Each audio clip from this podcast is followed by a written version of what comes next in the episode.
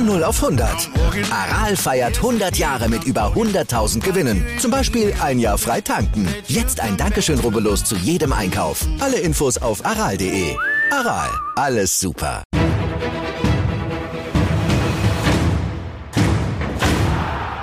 Herzlich willkommen bei der zweiten Folge von Flutlicht an, die wir witzigerweise aufnehmen, während die erste Folge gerade launcht. Das heißt, ich habe noch überhaupt keine Reaktionen bekommen, bin aber sehr gespannt darauf.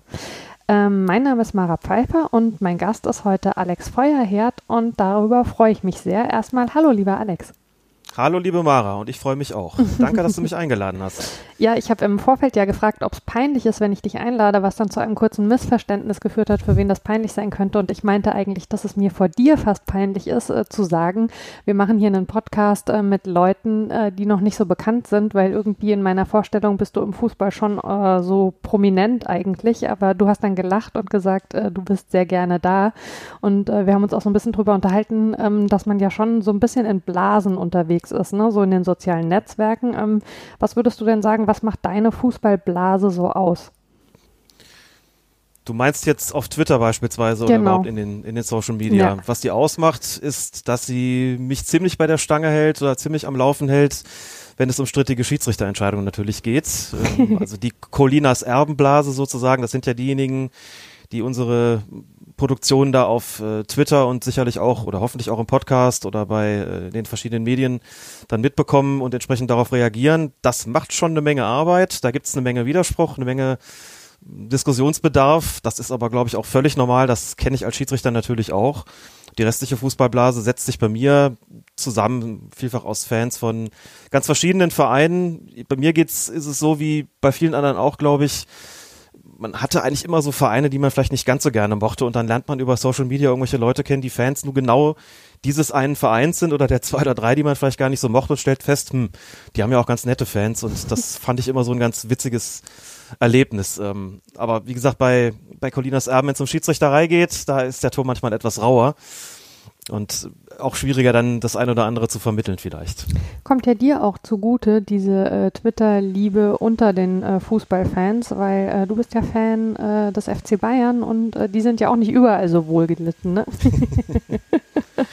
Nein, das ist richtig, aber da kann ich mich ja durchaus reinversetzen, was dazu führt, dass man diesen Verein jetzt vielleicht nicht ganz so mag, auch wenn ich das äh, natürlich anders sehe insofern stimmt, ja. Man mag vielleicht nicht unbedingt die Bayern, man mag vielleicht nicht unbedingt die Schiedsrichter und nur vereine ich dann auch noch beides auf mich.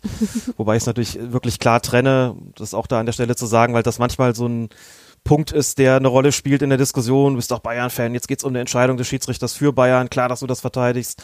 Also ich behaupte nach wie vor, dass ich das wirklich sehr gut trennen kann, einfach weil ich auch, was die Schiedsrichterei betrifft, sehr lange dabei bin, in der Ausbildung tätig bin, im Coaching, auch im höherklassigen Amateurbereich und auf DFB-Ebene und denke, da kann ich schon unterschiedliche Perspektiven einnehmen und äh, wenn es Entscheidungen für oder gegen Bayern gibt, äh, die ich falsch finde, dann würde ich das entsprechend auch sagen oder schreiben. Also das ist, glaube ich, schon ganz gut voneinander zu separieren. Jetzt hast du schon ganz viele Teaser äh, in deinen ersten Sätzen quasi für das weitere Gespräch äh, gelegt. Ähm, du machst mit Klaas Rehse den Podcast Colinas Erben und schreibst unter anderem eine Kolumne für NTV. Da kommen wir auch später noch ausführlich dazu, vor allen Dingen natürlich zum Podcast. Aber erstmal die ganz klassische Einstiegsfrage. Wie bist du denn mal zum Fußball gekommen, lieber Alex? Puh, das ist gar nicht so einfach zu beantworten, weil es schon ziemlich lange her ist. Ich glaube, ich bin eigentlich eher ein Spätentwickler und spät heißt, ich habe nicht mit vier oder fünf angefangen, mich für Fußball zu interessieren, sondern ich glaube erst so mit acht oder neun. Da gab es eine Weltmeisterschaft 1978 in Argentinien, die mich ziemlich in den Bann gezogen hat. Da bin ich eigentlich Fußballfan geworden. Zeitgleich ist auch auf dem Schulhof, in der Grundschule damals, äh, gerne oft und viel gekickt worden. Da habe ich mich so ein bisschen reingefunden. Da hat es Mitschüler gegeben, die mich so ein bisschen zum Fußball gebracht haben. So hat das Ganze dann irgendwann mal vor langer Zeit angefangen. Dazu muss ich vielleicht noch einen kleinen Disclaimer einbauen wenn man sich mit der Weltmeisterschaft 78 in Argentinien befasst, dann stellt man natürlich fest, das hatte einen ganz entsetzlichen politischen Hintergrund. Mhm. Faschistische Diktatur, das habe ich mit meinen damals neun Jahren natürlich noch nicht gewusst und natürlich auch nicht mit einbezogen. Das hat dann hinterher sozusagen die Erinnerung dann doch daran äh, ganz erheblich getrübt, hat aber auch dazu geführt, dass ich mich mehr auch mit den politischen Dingen im Fußball beschäftigt habe. Also insofern war es dann wieder auch zu irgendwas gut, wenn das so sehen will. Ähm, ja, ich also, wollte gerade so sagen. Sorry, aber genau, das ist nämlich also einer der Themenschwerpunkte, die ich mir äh, auch noch rausgeschrieben habe. Ist ja interessant tatsächlich dieser Zusammenhang, dass es dann genau diese Weltmeisterschaft war, also wo das ja im Nachhinein vor allen Dingen ein, ein großes Thema ist. Damals ja leider viel zu wenig, muss man sagen, ne? Damals viel zu wenig, wobei ich im Nachhinein tatsächlich noch einen sehr, sehr schönen ähm, Band, ein, ein Buch antiquarisch erworben habe. Ich muss jetzt gerade meinen Kopf drehen ins Bücherregal. Fußball und Folter, Argentinien 78 im Rowold Verlag erschienen, mit Stellungnahmen von Nationalspielern, äh, mit, mit Äußerungen von Amnesty International. Da ist die ganze Geschichte nochmal hm, so ein bisschen aufgedröselt worden und das hat mich, das Buch habe ich glaube ich Anfang der 90er Jahre erworben, mhm. hat mich, was den Fußball betrifft, nochmal sagen wir mal, zusätzlich politisiert und da habe ich begriffen, um Gottes Willen, was ist denn damals eigentlich passiert? Da ist dann so das eine zum anderen gekommen, das politische Interesse zum Fußballinteresse sozusagen oder, oder umgekehrt, aber das waren so meine Anfänge. Ich habe dann auch im Verein Fußball gespielt und bin dann mit 16 Jahren, genauer gesagt einen Tag nach meinem 16. Geburtstag 1985, dann tatsächlich Schiedsrichter geworden, ähm, weil ich, wie es bei vielen Schiedsrichtern, glaube ich, so ist, äh, das als Spieler nicht so wirklich weit gebracht habe oft auf der Bank gesessen habe, von Position zu Position geschoben worden bin und dann irgendwie auch gedacht habe, hm, so richtig ist das irgendwie nicht mein Ding. Ich äh, spiele zwar sehr gerne, aber ich spiele nicht besonders gut und irgendwie hätte ich das ganz gerne mal, dass ich irgendwie auf dem Platz bleiben kann, ohne ständig verschoben zu werden oder ausgewechselt zu werden. Und dann bot sich so ein bisschen die Schiedsrichterei an. Da darf man wenigstens 90 Minuten laufen.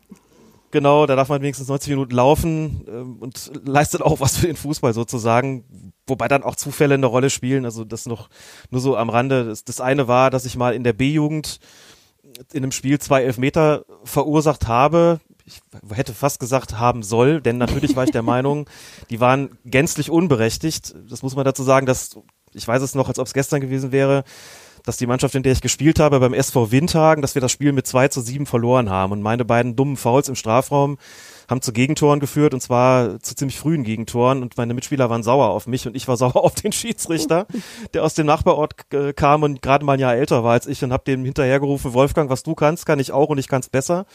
Und habe dann gedacht, jetzt musst du auch liefern. Und das habe ich dann getan und dazu kam noch, äh, dass es also wirklich parallel dazu, dass es äh, von einer Firma, die Cornflakes herstellt, wir wissen, glaube ich, alle, welcher das ist, äh, so ein, auf der Packung hinten stand drauf, schicke den Namen eines Bundesliga-Schiedsrichters und den Ort, aus dem er kommt, äh, auf einer Postkarte an die Firma XY und gewinne eine gelbe und eine rote Karte.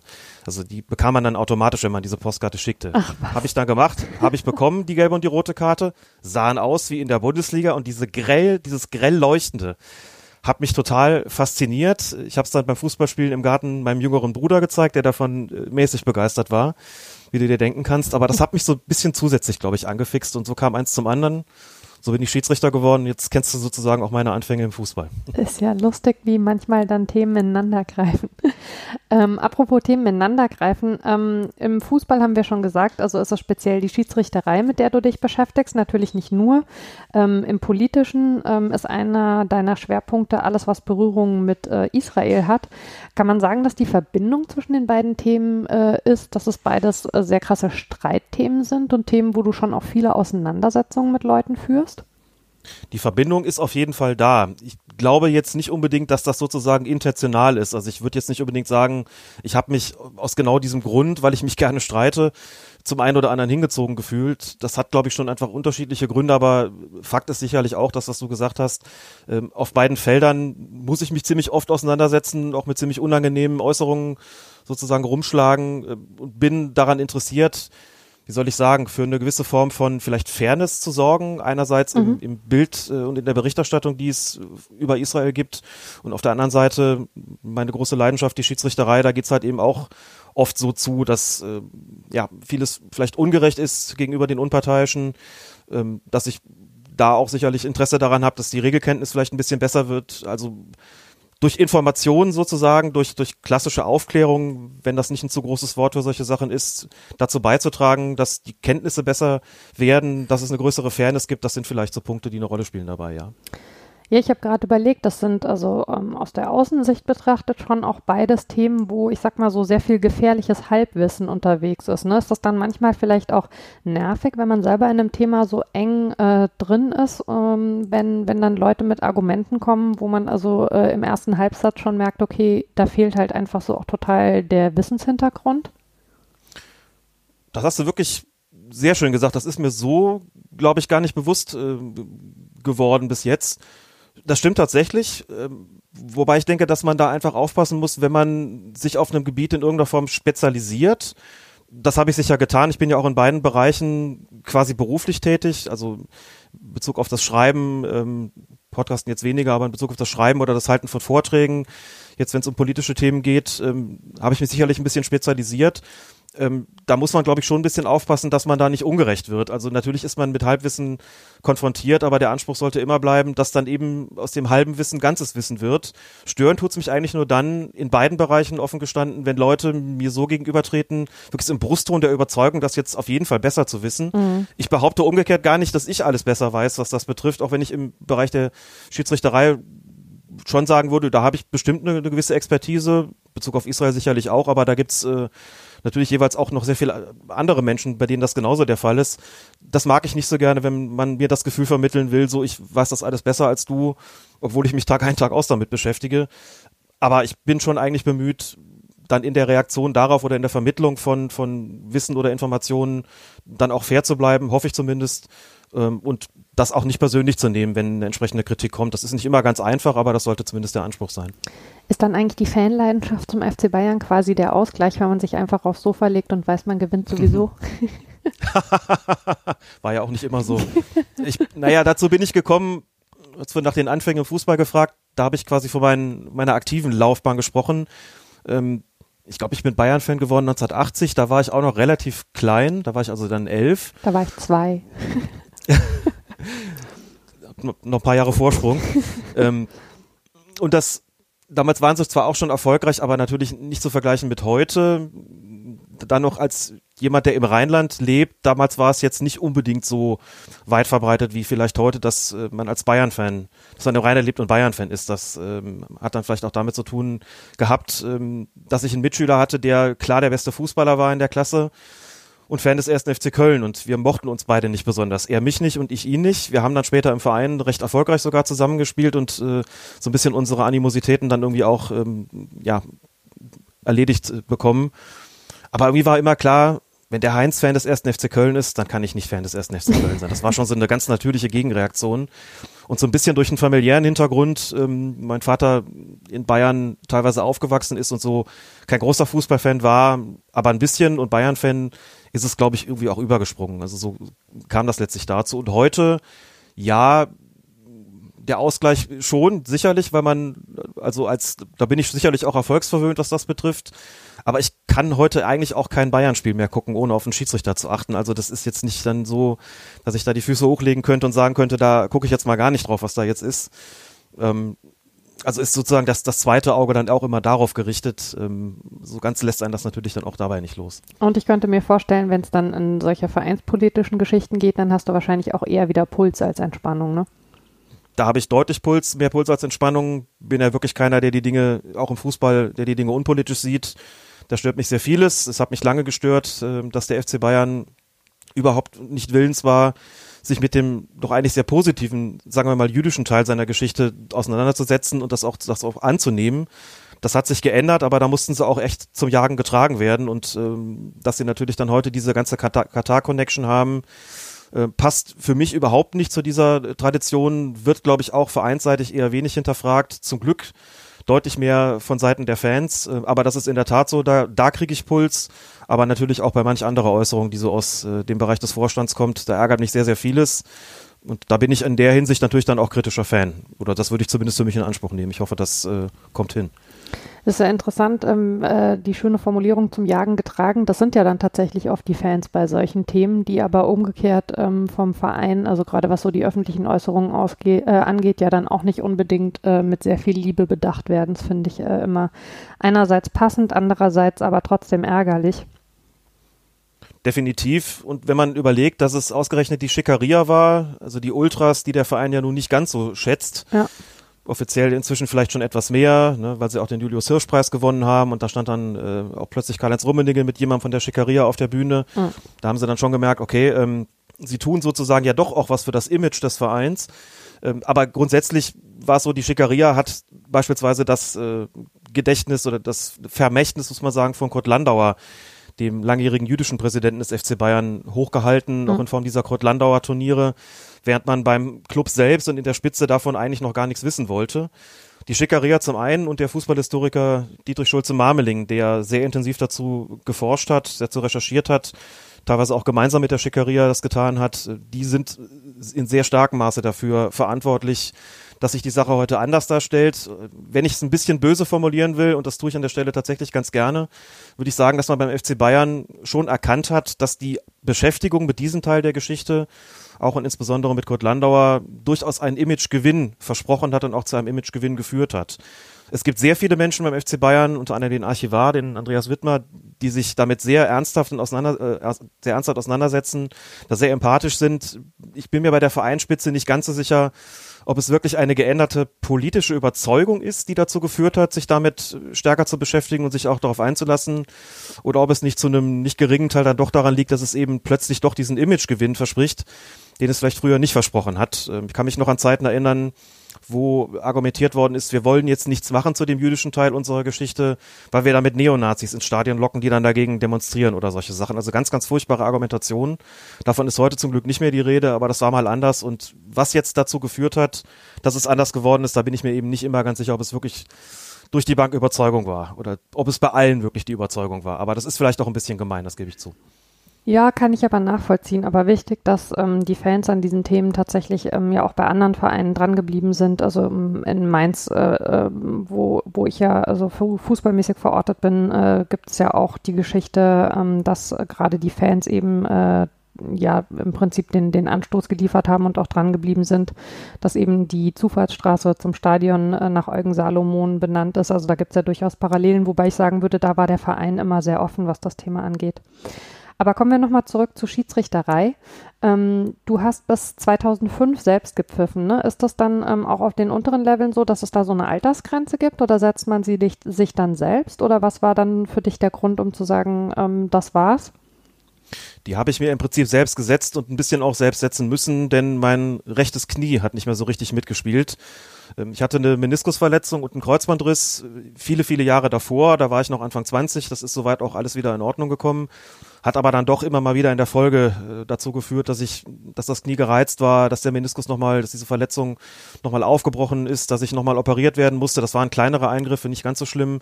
Aber es ist dann schon auch in den höheren Amateurklassen, das muss man schon sagen in Bezug auf die Schiedsrichterei, es ist Leistungssport. Man muss regelmäßiges Training machen. Es ist schon eine immense Belastung. Man läuft wirklich sehr viel.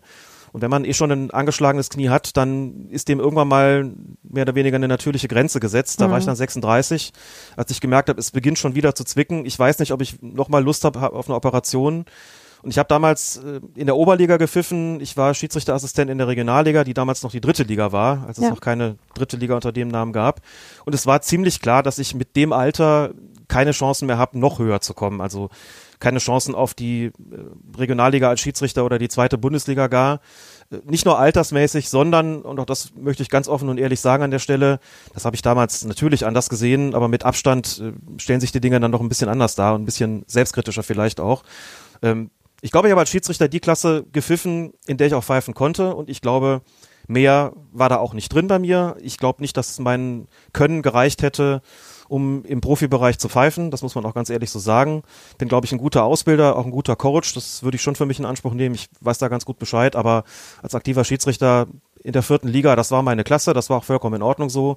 Als Assistent noch eine höher, mehr war da nicht drin und die Knieverletzung hat dann irgendwann dazu geführt, dass ich gesagt habe, komm, lass es gut sein. Ähm, du machst jetzt weiter als Schiedsrichter-Beobachter, als Schiedsrichter-Coach. Du pfeifst gelegentlich nochmal, dann aber in den unteren Klassen, wo die Belastung auch nicht ganz so groß ist. Springst vielleicht mal als Assistent ein, wenn bei irgendeinem Kollegen oder einer Kollegin Bedarf besteht. Das habe ich gemacht, das mache ich auch bis heute. Das ist aber eher selten der Fall. In der Regel bin ich am Wochenende draußen und guck mir Schiedsrichter an, sofern die Verhältnisse es zulassen, also sagen wir zumindest in pandemiefreien Zeiten.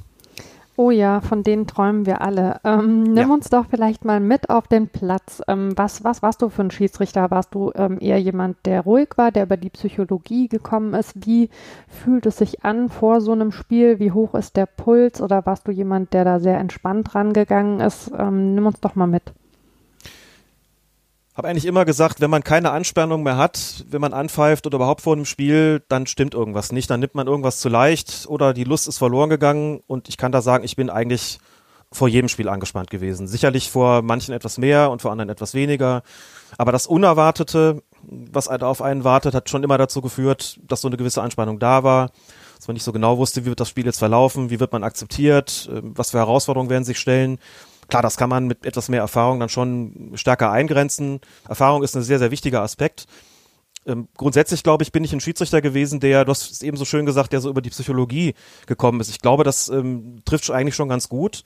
Als ich eben gesagt habe, ich wäre keiner gewesen, der in der Lage gewesen wäre, ein Bundesligaspiel zu pfeifen oder ein Zweitligaspiel zu pfeifen, dann würde ich den Grund im Wesentlichen da verorten, dass ich ähm, nicht unbedingt das Adlerauge gewesen bin als Schiedsrichter. Ich bin nicht derjenige gewesen, der auf eine Situation geschaut hat ähm, und sofort gewusst hat, da ist jetzt dieses oder jenes passiert, sondern ich war, glaube ich, einer, der gut verkaufen konnte. Mhm. Sprich, wenn ich da auf der Grundlage des Fallmusters, der Reaktion der Spieler und überhaupt der ganzen Entwicklung der Szene sicher war, ich habe jetzt vielleicht nicht unbedingt gesehen, ob es ein Foul war, aber ich habe das jetzt geschlossen aus dem, was da gerade, was ich da gerade wahrgenommen habe.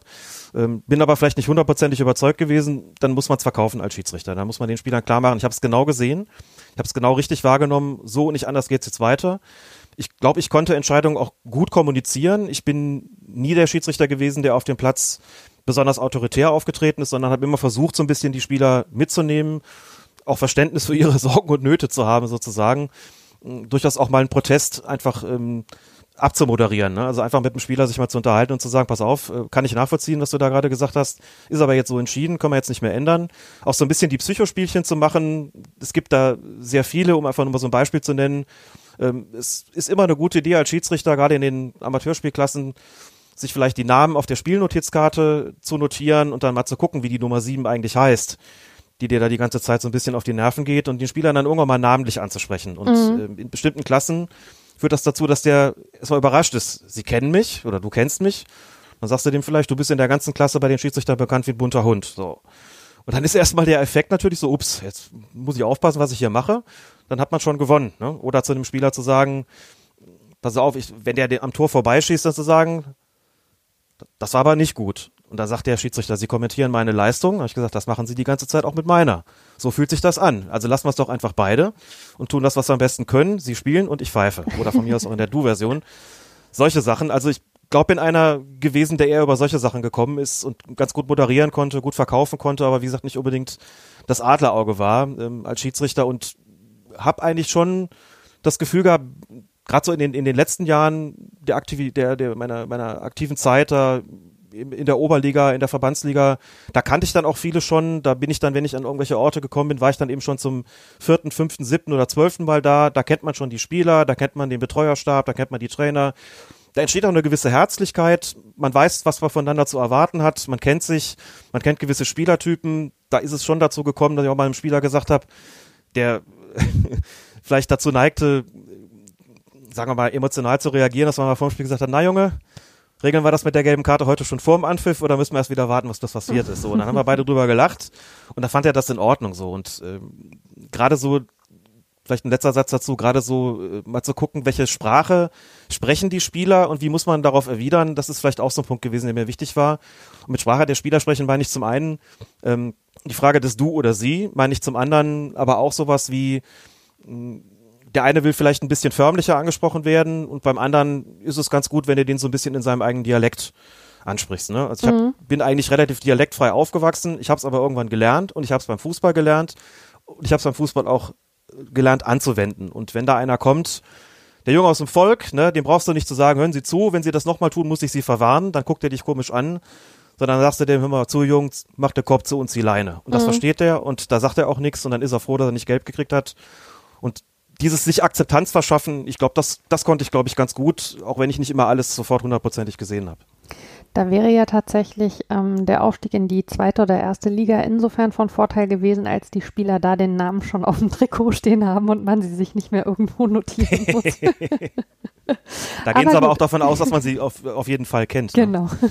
da wäre es ein bisschen seltsam, wenn man anfängt, Zettelchen rauszuholen. Wer waren sie nochmal? Ähm, du bist jetzt äh, schon seit vielen Jahren in der Schiedsrichterausbildung. Ähm, das haben wir gerade schon ein bisschen angesprochen. Äh, wie läuft das denn aktuell unter Corona-Bedingungen? Also jetzt gerade ähm, im November, wo wir aufnehmen und auch ausstrahlen, ähm, ist ja sowieso wieder Pause in den unteren Ligen. Äh, aber so im, im Normalfall, äh, wie sieht da so ein Wochenende für dich aus, wenn du im Einsatz bist? Also unter Corona-Bedingungen, das ganz, ganz kurz abzuhandeln. Wir können momentan natürlich keine Präsenzveranstaltungen machen, keine Pflichtschulungen. Schiedsrichter sind verpflichtet, regelmäßig an Schulungsabenden teilzunehmen, um sich fortzubilden. Das können wir momentan natürlich nicht als Präsenzveranstaltung leisten. Da habe ich zum Beispiel vor kurzem ein Video produziert, 50 Minuten lang, ähm, mit Videoszenen, das dann den, den, Bildschirm aufgenommen und das dazu einen Text eingesprochen äh, mit den Regeländerungen. Der ist dann an die Kölner Schiedsrichter gegangen, dass sie sich halt diese 50 Minuten anschauen konnten, ähm, dann darüber informiert worden sind, was sich da getan hat in puncto Regeländerungen und dann haben wir einen Online-Termin vereinbart, äh, bei dem sie dann Fragen stellen konnten, wer das, wer das Ganze wollte. So läuft es gerade unter Corona-Bedingungen ab, auch vieles im Online-Bereich äh, und ansonsten ist es so, dass ich, dass es eben regelmäßig Schulungsabende gibt, an denen die Schiedsrichter äh, teilnehmen müssen. Das jetzt so im, im Bereich des Fußballkreises Köln, also quasi an der Basis, wo die, vor allem die unterklassigen Schiedsrichter auch, äh, auch pfeifen. Ähm, für die Schiedsrichter im höherklassigen Amateurbereich, die haben noch mal zusätzlich Förderlehrgänge beispielsweise, die gehören sogenannten Perspektivkadern oder Leistungsgruppen an.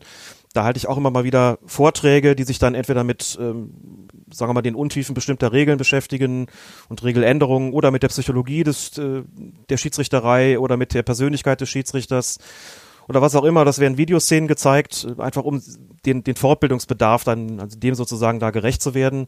Und was eben auch dazu gehört, ähm, ist für mich eben an den Wochenenden normalerweise die, das, das Beobachten. Das heißt, ich fahre dann raus, ähm, höchste Klasse bei mir ist bei den Männern die Regionalliga, bei den Frauen tatsächlich die erste Bundesliga und im Junioren, Juniorenbereich auch die Bundesliga, also A und B Jung Bundesliga, da fahre ich dann raus, guck mal die entsprechenden Schiedsrichter oder Schiedsrichterinnen an. Ähm, über die 90 Minuten, in der B-Jugend sind es etwas weniger, da sind es 80, bespreche das hinterher mit, äh, mit denen in der Kabine, so ein sogenanntes Coaching-Gespräch, dauert etwa 20 Minuten. Da geht man dann auf äh, die Gesamtspielleitung ein und natürlich auf Schlüsselszenen, auf einzelne Szenen auf bestimmte Teilaspekte. Wie ist es heute gelaufen in puncto Ansprache der Spieler? Wie hat sich deine Persönlichkeit dargestellt? Wie war dein, deine Laufbereitschaft? Äh, wie war die Kartenverteilung? Solche Sachen.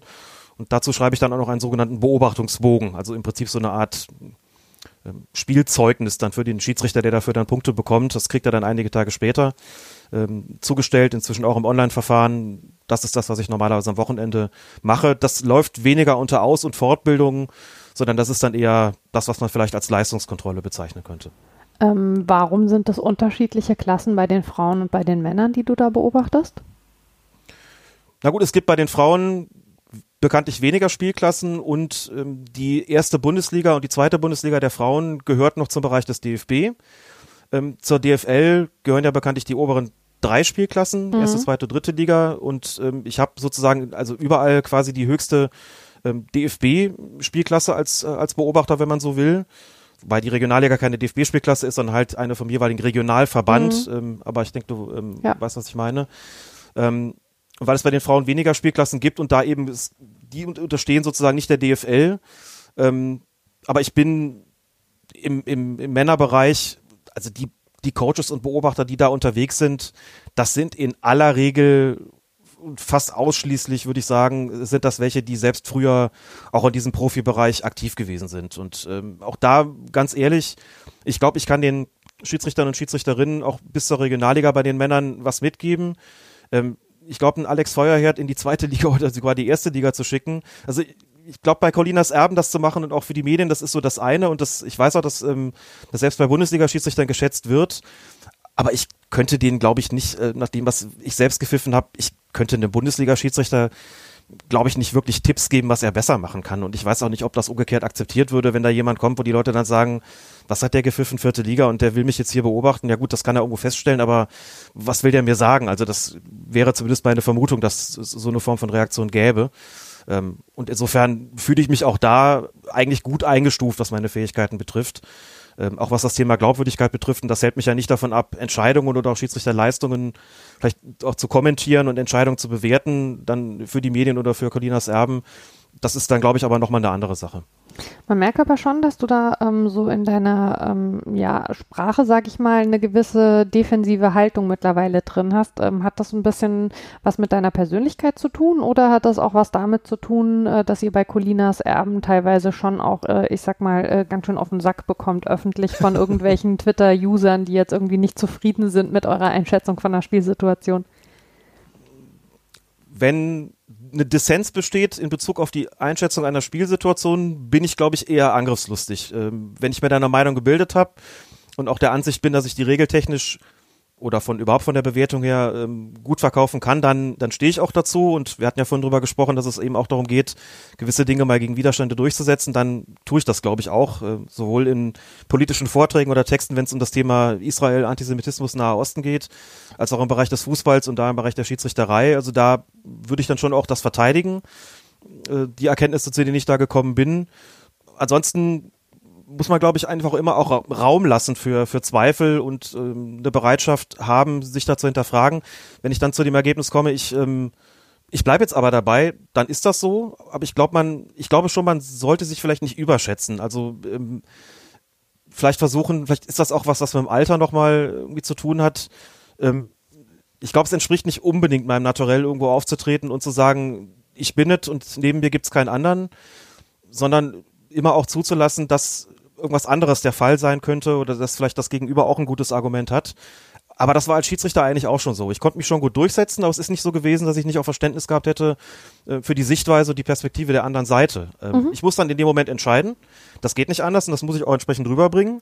Aber ich kann trotzdem auch vermitteln, ich tue es jetzt vielleicht nicht gerne, aber ich bin davon überzeugt, dass das richtig ist, was ich gerade tue. Das, das mit Sicherheit schon. Aber es muss auch klar sein, wie gesagt, überschätzen ist, glaube ich, eine eher unangenehme Eigenschaft. Äh, Selbstbewusstsein ist okay.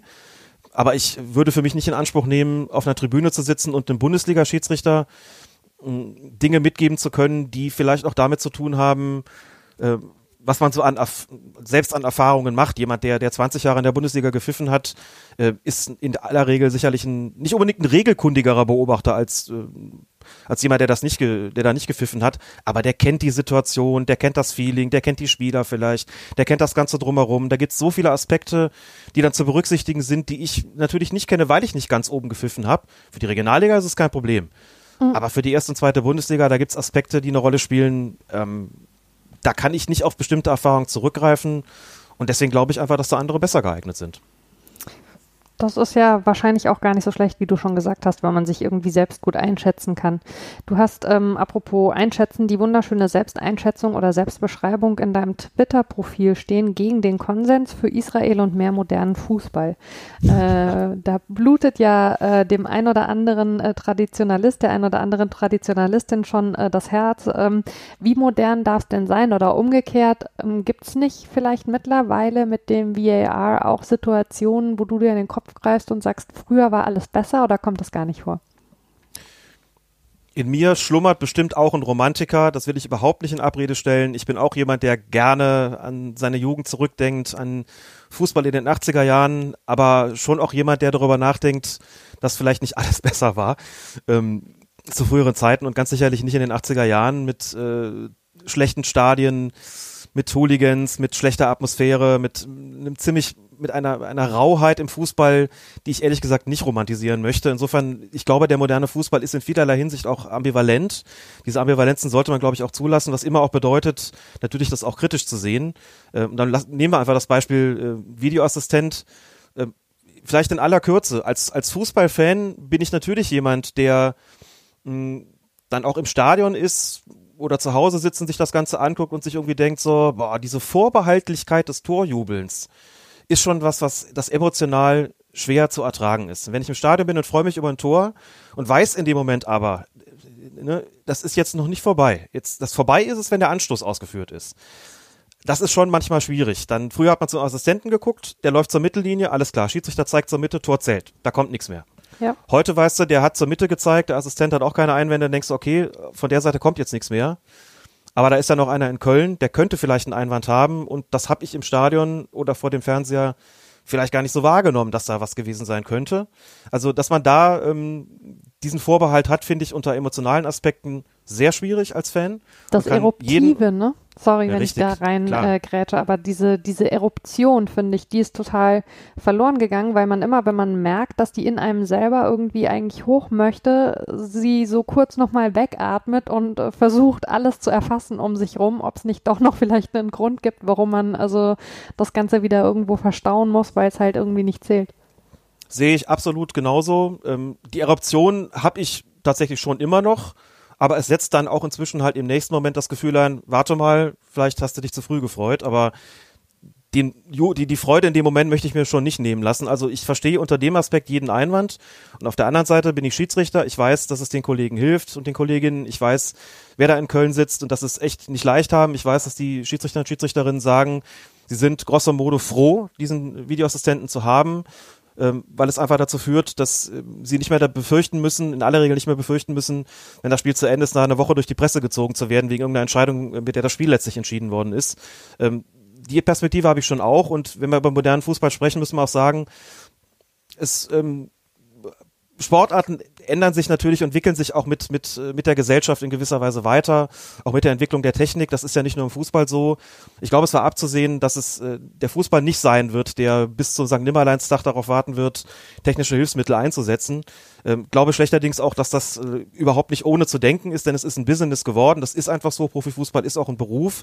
Und ich bin auch sehr froh, ehrlich gesagt, dass dieser miefige alte deutsche Amateurgedanke, so nach dem Motto, man darf fürs Fußballspielen kein Geld verdienen, dass das äh, inzwischen auf den Müllhaufen der Geschichte befördert worden ist. Und dann entwickelt sich dieses Business eben auch weiter und kann die Vereine auch verstehen, wenn sie sagen, wir wollen ähm, den Videoassistenten haben, weil das eben doch bedeutet, dass ein gewisser, eine gewisse Unwägbarkeit, die aber das, die Spannung andererseits vielleicht auch ausmacht im Fußball, nämlich die, die Schiedsrichterentscheidung, wir wollen an der Stelle das Risiko so gut es geht minimieren. Das kann ich irgendwo auch nachvollziehen. Und insofern habe ich vielleicht aus der Fanperspektive nochmal einen anderen Blick auf das Thema Videoassistent ähm, und vielleicht auch auf das Thema moderner Fußball überhaupt, als ich es als Schiedsrichter habe. Und das schließt sich überhaupt nicht aus, denn manchmal hat man auch verschiedene Blickwinkel. Würdest du denn sagen, also aus der Außenperspektive kommt es einem so vor, als würde im Moment ständig irgendwas an den Regeln verändert? Also alle fünf Minuten kommt irgendwie je, wieder jemand und wedelt mit einem Blatt Papier, wo drauf steht, äh, uns ist nochmal was Neues eingefallen. ähm, es äh, stellt sich äh, so eine gewisse Unübersichtlichkeit ein. Ähm, ist das tatsächlich so oder wird es nur einfach äh, vielleicht auch, äh, seitdem es den WLA gibt, äh, häufiger und intensiver diskutiert und thematisiert? Es wird sicherlich häufiger thematisiert. Auch die gesamte Berichterstattung hat sich doch sehr stark wegbewegt vom Schiedsrichter und hin zu den Videoassistenten. Ähm, das ist sozusagen jetzt da angesiedelt, denn wenn es spielentscheidende Fehler gibt, dann ist er letztlich die Instanz, die dafür sorgen kann, dass der Schiedsrichter oder die Schiedsrichterin auf dem Feld dann doch nochmal äh, die Entscheidung ändert. Also da ist schon eine Schwerpunktverlagerung äh, vollzogen worden. Das merke ich auch selber, wenn wir im Podcast drüber sprechen oder wenn ich äh, Kolumnen schreibe. Das ist aber das eine. Du hast aber auch nach den Regeln gefragt und da muss ich schon sehr klar sagen, das, was das da zuletzt alles geändert worden ist, ist mir persönlich zu viel. Ähm, mhm. Da geht es jetzt gar nicht um Traditionalismus, sondern es geht darum, dass seit 2016 eine Flut von Regeländerungen ähm, eingeführt worden ist. Man hat ja früher immer gesagt, dieses International Football Association Board, also die obersten Regelhüter, das ist so ein konservatives Gremium.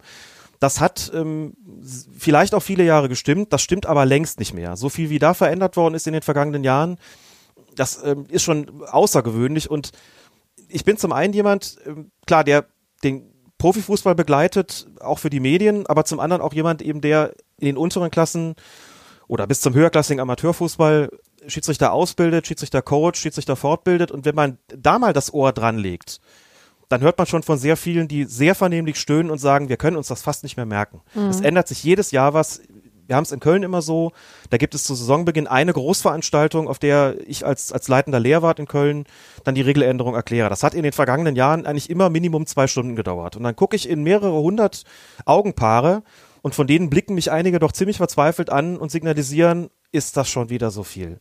Jetzt haben wir doch gerade gelernt, es ist so und jetzt ist es wieder anders. Und jetzt müssen wir uns damit wieder umstellen und damit umstellen. Und ganz viele von diesen Regeländerungen, auch das muss man, also denke ich, klar sagen, sind mit Blick auf den großen Fußball gemacht worden. Und ich will ja keine äh, Nebendiskussion einzetteln, aber die Handspielregel, so wie sie verändert worden ist, das hat schon was damit zu tun, dass da ein Videoassistent sitzt im Profifußball, der Kriterien an die Hand kriegen soll, äh, entlang derer sich das einfacher bestimmen lässt, was strafbar ist und was nicht. Aber diese Handspielregel im Amateurbereich den Leuten beizubringen, den Schiedsrichtern, das ist schwierig und es gibt auch, es resultieren Konflikte daraus im Amateurfußball, denn ein nicht geringer Teil der Aggression, das ist meine Beobachtung jetzt, resultiert genau daher, dass Spieler und Zuschauer auch den Überblick verloren haben, was eigentlich gerade Phase ist. Und wenn die Schiedsrichter eine richtige Entscheidung treffen, weil sie die Regeländerung verstanden haben, können sie inzwischen längst nicht mehr in dem Maße voraussetzen, dass die Regeln auch den anderen bekannt sind, wie das in früheren Jahren der Fall war. Da war die Regelkenntnis auch nicht gut. Aber inzwischen hat sich so viel verändert, dass Entscheidungen getroffen werden, wo dann vielleicht Zuschauer oder Spieler sagen, was? Nur ein Beispiel. Ein Spieler begeht ein taktisches Foul im Mittelfeld, der Schiedsrichter gibt den Vorteil die gelbe Karte entfällt anschließend. Wenn du das nicht machst im Amateurfußball, schreien dich hinterher 50 Leute an, wo bleibt die gelbe Karte? Wenn du denen ja. erklärst, das war ein taktisches Foul, das gibt's jetzt danach nicht mehr, nur wenn es rücksichtslos ist, dann gucken dich wieder 50 Augenpaare an und sagen, seit wann das denn? Dann sagst du ja seit dieser Saison und eigentlich sogar schon länger, aber jetzt steht's in den Regeln drin. Solche Sachen. Und das sind äh, auch Aggressionsfaktoren, die man nicht unterschätzen sollte. Und da ist mir, also das mag alles dazu beigetragen haben, dass der Fußball schneller geworden ist, dynamischer, attraktiver, offensiver, spektakulärer. Das mag alles stimmen. Aber für die Schiedsrichter ist es teilweise sehr, sehr schwierig umzusetzen. Sie haben sehr viel weniger Ruhephasen als früher. Ähm, auch nur mal so ein klitzekleines Beispiel. Hast du heute eine Auswechslung? Hast du früher gesagt, mach mein Assistent, ich kann mal kurz durchschnaufen. Heute musst du gucken, wo ist denn der Spieler, der raus soll? Der muss nämlich über die nächstgelegene Begrenzungslinie ja. raus. Und nicht unbedingt an der Mittellinie, ne? Schon Stressfaktor. Solche Sachen beispielsweise. Und das ist schwierig und wie ich finde, auch ein Ausdruck davon, von einer gesellschaftlichen Tendenz, alles immer wieder optimieren und selbst optimieren zu müssen. Diesen Trend sehe ich im Fußball in Bezug auf das Regelwerk auch. Ähm, und da stöhnen sehr viele Amateurschiedsrichter drüber und wie ich finde auch zu Recht oder verständlicherweise. Regelwerk ist aber eine sehr schöne Überleitung, um dann jetzt auch nochmal zu eurem Podcast zu kommen. Ähm, wir sprechen jetzt seit äh, knapp 40 Minuten. Das ist bei euch bei Colinas Erben nur die Aufwärmphase. Hier gehen wir quasi schon äh, auf die Zielgerade. Ähm, ursprünglich, wenn ich das noch richtig im Kopf habe, war die Idee von dir und Klaas ja mal zu sagen, ähm, ihr erklärt in so und so viel Folgen äh, die Fußballregeln. Äh, auch daraus könnte man mittlerweile eine deutlich längere Reihe machen. Jetzt ist tatsächlich aktuell schon Folge 110 erschienen als äh, Pierluigi Colina 2019 von der Deutschen Akademie für Fußballkultur mit dem Walter Bensemann-Preis ausgezeichnet wurde, äh, hat er auf der Bühne sogar durchblicken lassen, dass ihm der Podcast, den ihr da betreibt und der natürlich also äh, ihm ja namentlich gewidmet ist, äh, ein Begriff ist. Ähm, habt ihr so eine Entwicklung äh, je vorhersehen können, als ihr damals angefangen habt? Nein, überhaupt nicht. Das war eigentlich wirklich die klassische Schnapsidee. Schnaps war nicht im Spiel, aber ich glaube Bier schon. Als Klaas gefragt hat, kannst du dir vorstellen, so einen Fußballregel-Podcast zu machen? Du kommentierst ja auf Twitter unter deinem Account schon immer mal wieder Schiedsrichterentscheidungen. Wollen wir nicht einfach mal versuchen, so einen Podcast auf die Beine zu stellen mit Fußballregeln? Habe ich gesagt, du, ich bin's als Lehrwart gewöhnt, ähm, Dinge zu visualisieren. Ein rein, reines Audioformat zu Fußballregeln kann ich mir ehrlich gesagt nur schwer vorstellen, aber wir können es versuchen und wenn es scheitert, dann stellen wir das Ganze wieder ein. Wir gucken mal, ob das angenommen wird oder nicht. Und es ist sehr gut angenommen worden. Es hat sehr viele Leute gegeben, die sich sehr schnell zurückgemeldet haben und gesagt haben, schöne Sache, das auch mal systematisch anzugehen. Aber was ist denn mit dieser oder jener konkreten Entscheidung? Wollt ihr nicht dazu auch mal was sagen? Und so kam es eben, dass wir quasi das Programmschema dann irgendwann erweitert haben, ziemlich schnell erweitert haben und eben nicht nur die Regeln behandelt haben, sondern auch ganz konkret auf, auf Fußballspiele und Schiedsrichterentscheidungen eingegangen sind. Das haben viele gutiert. Ich glaube, das hat auch was damit zu tun äh, gehabt, dass äh, der DFB immer noch eher defensiv ist, was das Erklären ähm, von, von den Schiedsrichterentscheidungen betrifft, sodass wir vielleicht so ein bisschen eine Lücke gefüllt haben könnten, von der uns gar nicht so sehr bewusst war, dass sie überhaupt existiert und vielleicht so ein bisschen da reingestoßen sind, was so die gute Resonanz und die, denke ich, gute Entwicklung äh, bis zum heutigen Tag auch dann begründet, die dann eben irgendwann so weit gegangen ist, dass es auch Medien gegeben hat, die gesagt haben, wir haben Interesse, sei es nun in Form äh, der Kolumne, die ich dann bekommen habe bei NTV, ähm, sei es, dass ich, ähm, das hatte ich im vergangenen Jahr mal, mal Workshops anbieten kann ähm, oder Workshops durchführen darf, äh, in der Redaktion der Sportschau gegenüber den, den Sportreportern mhm. und Reporterinnen. Da haben wir uns äh, Regelschwerpunkte rausgesucht, solche Dinge halt. Ähm, das macht nach wie vor sehr, sehr großen Spaß, aber wir haben am Anfang, um auf die Frage zurückzukommen, überhaupt nicht damit gerechnet, dass das mal so eine Resonanz äh, hervorrufen würde. Man merkt ja auch, ähm, dass das also bei den Schiedsrichtern äh, zumindest äh, so prinzipiell äh, gut angenommen wird. Ihr habt auch immer mal wieder Kollegen tatsächlich ähm, zu Gast bei euch. Eigentlich muss man ja von außen betrachtet fast sagen, also Stichwort Colina und Bensemann-Preis, der DFB müsste euch langsam mal in irgendeiner Form auszeichnen oder honorieren für das, was ihr da auch an Lobbyarbeit betreibt, oder? Also ich meine, ihr habt da ja wirklich ein, ein Feld erschlossen, was vorher schon, würde ich sagen, sagen, im Fußball sehr, sehr negativ bei vielen Fans gerade belegt war und habt schon auch also um es jetzt mal äh, etwas übertrieben äh, auszuformulieren, äh, den, den Schiedsrichtern der Schiedsrichterei ein deutlich äh, menschlicheres Antlitz gegeben, als das im Fußball vorher lange der Fall war. Wenn du das so siehst und wenn das so ankommt, dann freut uns das natürlich sehr und das äh, ist sicherlich auch ein Ziel gewesen. Verständnis für das Amt zu, we zu wecken, Regelkenntnisse zu verbessern, die Leute so ein bisschen mitzunehmen.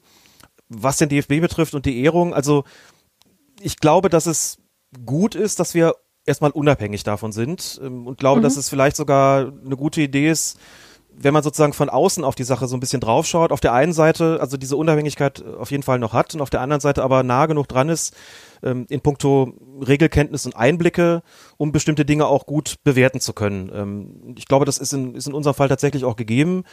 Hab schon Kontakt äh, auch zu Bundesliga-Schiedsrichtern, denen ich mich einigermaßen regelmäßig austausche, krieg von dort auch ein Feedback, ähm, auch von, von Mitgliedern der, der DFB-Schiedsrichterkommission Elite. Dort ist man schon froh drum, dass es Colinas Erben gibt. Das äh, wird auch so gesagt. Das heißt, ist, wir finden es schön und freuen uns darüber, dass es da in den Medien auch so eine, ähm, so eine ja, Instanz gibt, ähm, die regelmäßig solche Entscheidungen bewertet, die das fachlich gut kommentiert, weil da auch Leute am Werk sind, die das auch beurteilen können und die den fachlichen Hintergrund haben und die Kenntnis haben, um das tun zu können. Und vielleicht ist es sogar besser, wenn man es von außen macht, ähm, als wenn man sozusagen das Ganze in den Dienst äh, des DFB stellen würde und damit natürlich auch wiederum ähm, eine Unabhängigkeit einbüßt. Das ist ja automatisch der Fall und nichts, was, äh, was der, der DFB dann in dem Moment verschulden würde. Wobei ich ja im Prinzip so ein bisschen auch so eine Twitter-Funktion habe, also ich persönlich so eine Twitter-Funktion habe.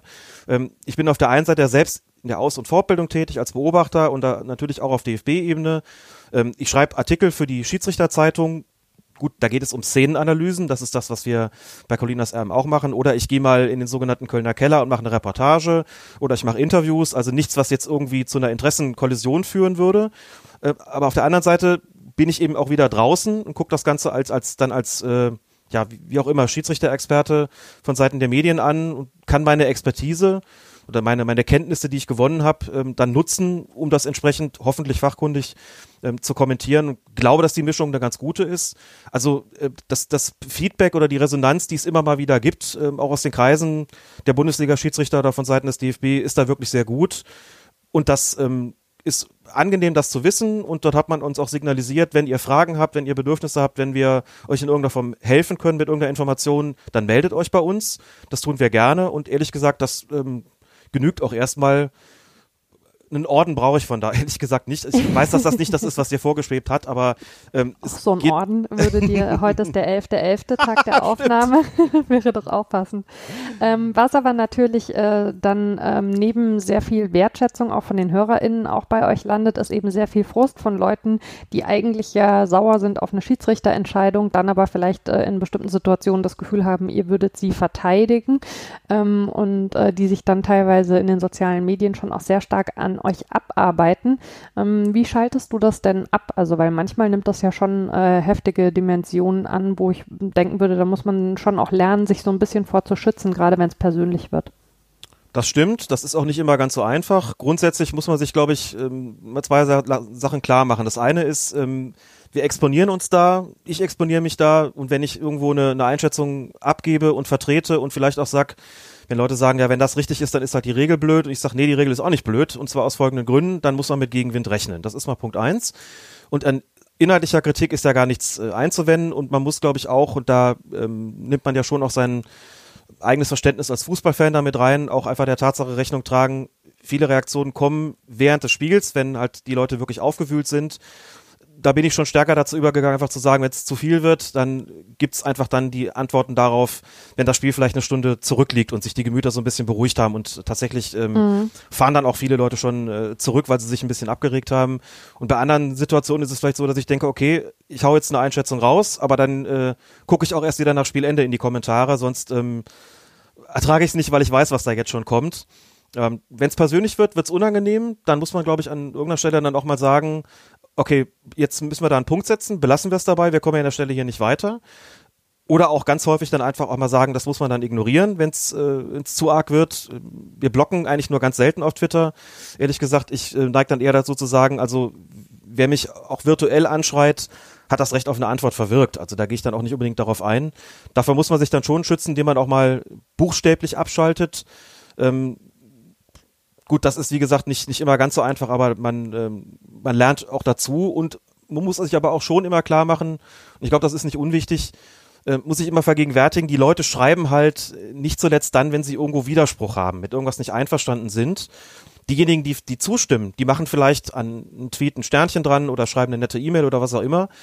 Diese Resonanz gibt es auch. Das darf man einfach nicht vergessen, dass die schon überwiegend positiv ist ähm, die da kommt. Das muss man sich einfach in solchen Situationen auch mal sagen, wenn man das Gefühl hat, jetzt fliegt einem alles um die Ohren gerade wieder.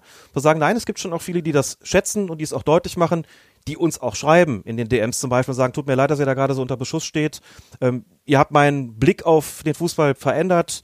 Ich habe viel mehr Verständnis den Schiedsrichtern gegenüber und ganz ehrlich, eine Reaktion dieser Art wiegt bei mir zumindest äh, viel, viel auf, was an negativen Reaktionen kommt und mit der Zeit kennt man auch seine Pappenheimer natürlich gerade auf Twitter offen gestanden und guckt auch schon mal aufs Profil und denkt sich, aha, ähm, neigt grundsätzlich offensichtlich zu sehr ähm, emotionalen, bisweilen überzogenen Reaktionen.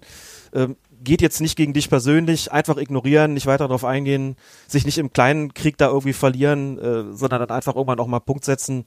Ist auch was, was ich von Klaas gelernt habe, der dann auch sagt, pass auf, mach deine Einschätzung und dann guckst du, was es für Nachfragen gibt dann machst du noch ein, zweimal kommentierten Retweet und dann lass es gut sein, verzettel dich da nicht drin. Das hat mir schon auch sehr geholfen, dass er da auch gesagt hat, mach mal, du kannst nicht, nicht jedem und jeder da antworten, setz Schwerpunkte und das Gebrüll musst du einfach manchmal ignorieren ähm, und dann geht's.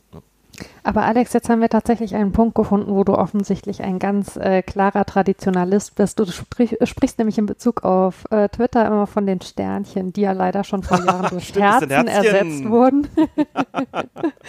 Aber nochmal äh, einen Punkt äh, in Sachen moderner Fußball. Ähm, wir haben vorhin schon so ein bisschen äh, die, die politische Entwicklung auch im Fußball und die Verknüpfung von Politik ähm, und Sport ähm, angesprochen. Äh, ich denke, also äh, uns ist beiden klar, dass dass äh, wir der Fraktion von Leuten, die sagen, äh, Politik und Fußball haben nichts miteinander zu tun oder Politik habe im Stadion irgendwie nichts zu suchen, ganz sicher äh, nicht angehören. Ähm, wenn du dir die politischen Entwicklungen im Fußball in den letzten Jahren anschaust, äh, gerade auch im Stadion, was macht dir denn da Mut und was macht dir aber vielleicht auch Sorge von den neueren Entwicklungen? Wenn ich überlege, wie sich der Fußball dargestellt hat, wie der Fußball war, auch in Bezug auf die Fans und aber auch in Bezug auf die Vereinsführung so in den 80er Jahren, in den 90er Jahren. Und wenn ich das mit heute vergleiche, dann sehe ich insgesamt schon eine positive Entwicklung. Das heißt ja nicht, dass man ausblendet, was es vielleicht an negativen Entwicklungen gibt. Die gibt es natürlich auch, ganz klar. Aber es, ich habe schon noch eine sehr rohe Fanszene kennengelernt mit homophoben Sprüchen, mit rassistischen Sprüchen. Es ist Anfang der 90er Jahre noch ähm, leider völlig normal gewesen, dass man rechtsradikale Sprüche in dem Stadion gehört hat. Ähm, all das mit antisemitischen Sprüchen und hatte gerade in den 90ern auch lange eine Phase, wo ich echt selten im Stadion war, weil mich das massivst gestört hat. Und wenn ich sehe, was für Faninitiativen äh, es gibt und was die gemacht haben und was sie heute noch tun, dass sie gegen den Rassismus in den Stadien kämpfen, gegen den Sexismus in den Stadien kämpfen, den Antisemitismus, die Homophobie, dann habe ich schon das Gefühl, da hat es eine Weiterentwicklung gegeben und auch eine, die von den Vereinen zunehmend angenommen wird. Ähm, auch da spielt sicherlich die äh, Tatsache eine Rolle, dass es dann irgendwann mal als Image fördernd begriffen worden ist. Ähm, vielleicht einfach auch mit Blick darauf, dass ein Publikum angelockt werden soll, das eben auf diese rohe ähm, Art nicht so wirklich Lust hat und das ist auch eine, die ich überhaupt nicht vermisse. Also das sehe ich grundsätzlich schon positiv. Ich sehe positiv, dass es ähm, ausgehend, wie ich meine, vom großartigen Verlag Die Werkstatt der Anfang der 90er Jahre schon angefangen hat, kritische Fußballliteratur zu veröffentlichen. Mein Augenöffner war das Buch Der gezähmte Fußball zur Geschichte eines subversiven Sports von Dietrich Schulze-Marmeling. Der hat mir sozusagen äh, diese Verbindung Politik und Fußball so richtig näher gebracht. Ist, seitdem sind da unzählige Chroniken erschienen, in denen sich die äh, Autoren und Autorinnen sehr kritisch beispielsweise mit der Geschichte des jeweiligen Clubs im Nationalsozialismus auseinandersetzen. Es gibt Faninitiativen, die machen gerade in diesem Bereich des, des Gedenkens, ob es am 9. November ist oder am 27. Januar, sehr, sehr viel und sehr, sehr gute Arbeit. Und das sind alles Dinge, die hat es in den 80er und 90er Jahren, wenn überhaupt, dann am äußersten Rand gegeben, aber eigentlich gar nicht, wenn wir ehrlich sind, jedenfalls nicht wirklich wahrnehmbar. Das ist das, was mir Mut macht. Was mir weniger Mut macht, sind gewisse regressive äh, Erscheinungen. Es ähm, kehren schon gewisse Gewaltprozesse in die Stadien zurück, äh, auch in Form von dem, was man früher die Hooligan-Szene genannt hätte. Da haben Vereine damit zu kämpfen, auch mit, mit äh, Neonazis in der Fanszene, ähm, die teilweise überhaupt nicht so klein sind. Das ist so ein Bereich, der mir Sorgen macht, weil man immer davon ausgehen muss, nichts ist selbstverständlich und keine Errungenschaft und kein Fortschritt, der mal erreicht worden ist oder den man vielleicht auch miterkämpft hat, ist für alle Ewigkeiten gesichert. Ähm, an dem Bereich ähm, muss ich manchmal schon draufschauen und sagen, okay, ähm, müssen darauf achten, dass es nicht irgend so ein, so ein Rollback gibt ähm, hin zu, ja. zu einer Entwicklung, ähm, den wir alle ganz, ganz furchtbar fanden. Ähm, da gilt es sicherlich was zu verteidigen. An der ganzen Kommerzialisierungsdiskussion möchte ich mich an der Stelle eigentlich überhaupt nicht beteiligen äh, und einfach nur sagen, so moderner Fußball ist für mich an der Stelle vielfach auch ambivalent. Äh, und zu den Ambivalenzen gehört es durchaus auch, dass eine größere Bereitschaft da ist, genau diese politische Arbeit zuzulassen, auch diese antirassistische Arbeit, die Gedenkarbeit zuzulassen, ähm, die es so früher nicht gegeben hat, wo es noch die klassischen Vereinsstrukturen waren. Insofern ist das nicht durchgehend schlecht. Ähm, da ist auch durch die Entwicklung des modernen Fußballs was ermöglicht worden und durch die ähm, Verbesserung der Stadien. Viele Leute, die heute nicht mehr ins Stadion gehen, sind aus meiner Sicht dafür wirklich, also das bedauere ich, weil sie vielleicht einfach nicht die Mittel haben. Es gehen auch andere nicht mehr ins Stadion, weil sie vollkommen zu Recht ausgegrenzt worden sind. Das sind Leute, die Meinungen auch öffentlich transportiert haben, von denen ich sage, die haben nirgendwo was verloren und äh, auch nicht im Fußballstadion. Das ist kein, kein Raum äh, für alle möglichen Ungehobeltheiten, so sehr ich Emotionen verstehe. Ähm, auch da äußern sich, denke ich, Ambivalenzen, die was mit der Kommerzialisierung zu tun haben. Sie ist eben doch durchaus nicht nur Fluch, Insofern würde ich meine, meine Sorgen sozusagen dann eher auf diesen explizit politischen Bereich konzentrieren, von dem ich sage, da müssen wir aufpassen, ähm, dass wir da nicht einen Rollback erleiden und äh, erreichte Fortschritte wieder einbüßen oder zurückgedreht werden. Ja, und das ist ja tatsächlich auch gesellschaftlich ein Thema. Aber da sieht man ja. ähm, Bildungsarbeit, ähm, Faninitiativen ähm, und Aktivismus, also sind, sind ganz wichtige Punkte. Und ähm, äh, genau Menschen aus diesem Spektrum ähm, möchte ich auch ja in den nächsten äh, Monaten hier gerne begrüßen. Erstmal äh, danke ich dir von Herzen, lieber Alex, dass ich dich begrüßen durfte, dass du dir so viel Zeit genommen hast, Dinge zu erklären. Ich fand es sehr spannend und wie immer auch sehr schön mit dir. Vielen lieben Dank. Ich habe zu danken, mir hat das großen Spaß gemacht. Das macht mir immer großen Spaß mit dir. Das sind immer sehr, sehr schöne Gespräche und habe mich sehr gefreut nochmal, dass ich das durfte, dass du mich so früh auch schon eingeladen hast. Vielen Dank. Ach, sehr schön. Und ein großes Dankeschön auch an die ZuhörerInnen äh, nach dieser zweiten Folge. Ähm, mir bleibt zu sagen, ich freue mich natürlich über Feedback. Ihr könnt mir gerne Mails schreiben an wortpiratin.marapfeifer.de. Was hat euch gefallen? Was hat euch gefehlt? Wen würdet ihr hier gerne mal hören? Wenn es euch gefallen hat, freue ich mich auch über Sternchen auf der Podcast-Plattform eures Vertrauens. Äh, positive Bewertungen helfen jedem Podcast, so auch diesem. Äh, erzählt es euren FreundInnen und äh, anderen Fußballfans und äh, wir hören uns ab jetzt dann tatsächlich alle 14 Tage, also in zwei Wochen wieder. Bis dahin, ciao.